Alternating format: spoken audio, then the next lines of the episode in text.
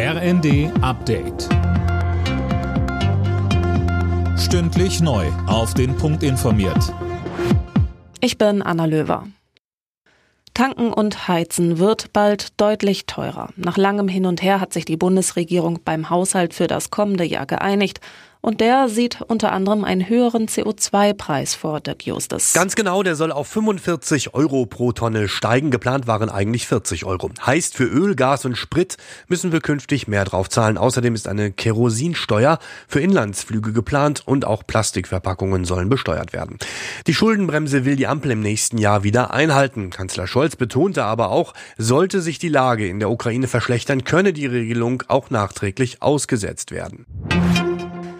Könnte es demnächst ein Amtsenthebungsverfahren gegen US-Präsident Biden geben? Eine Untersuchung dazu, die auch bereits läuft, hat das US-Repräsentantenhaus nun abgesegnet. Die Republikaner werfen Biden vor, in fragwürdige Auslandsgeschäfte seines Sohnes verwickelt zu sein. Positive Reaktionen aus der Bundesregierung zur Weltklimakonferenz. Außenministerin Baerbock hat den Abschlussbericht gelobt. Der Weg in eine klimagerechte Zukunft sei endlich geebnet. Auch die Umweltorganisation BUND ist froh, dass die Länder jetzt dazu aufgerufen werden, auf Öl, Gas oder Kohle zu verzichten.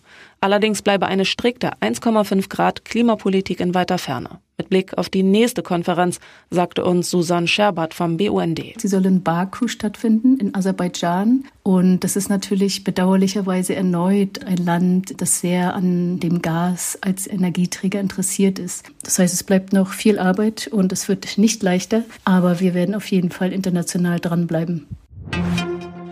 In der Fußball Champions League stehen RB Leipzig und Borussia Dortmund im Achtelfinale. RB besiegte die Young Boys Bern mit 2 zu 1.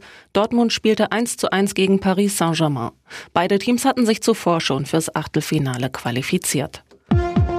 Alle Nachrichten auf rnd.de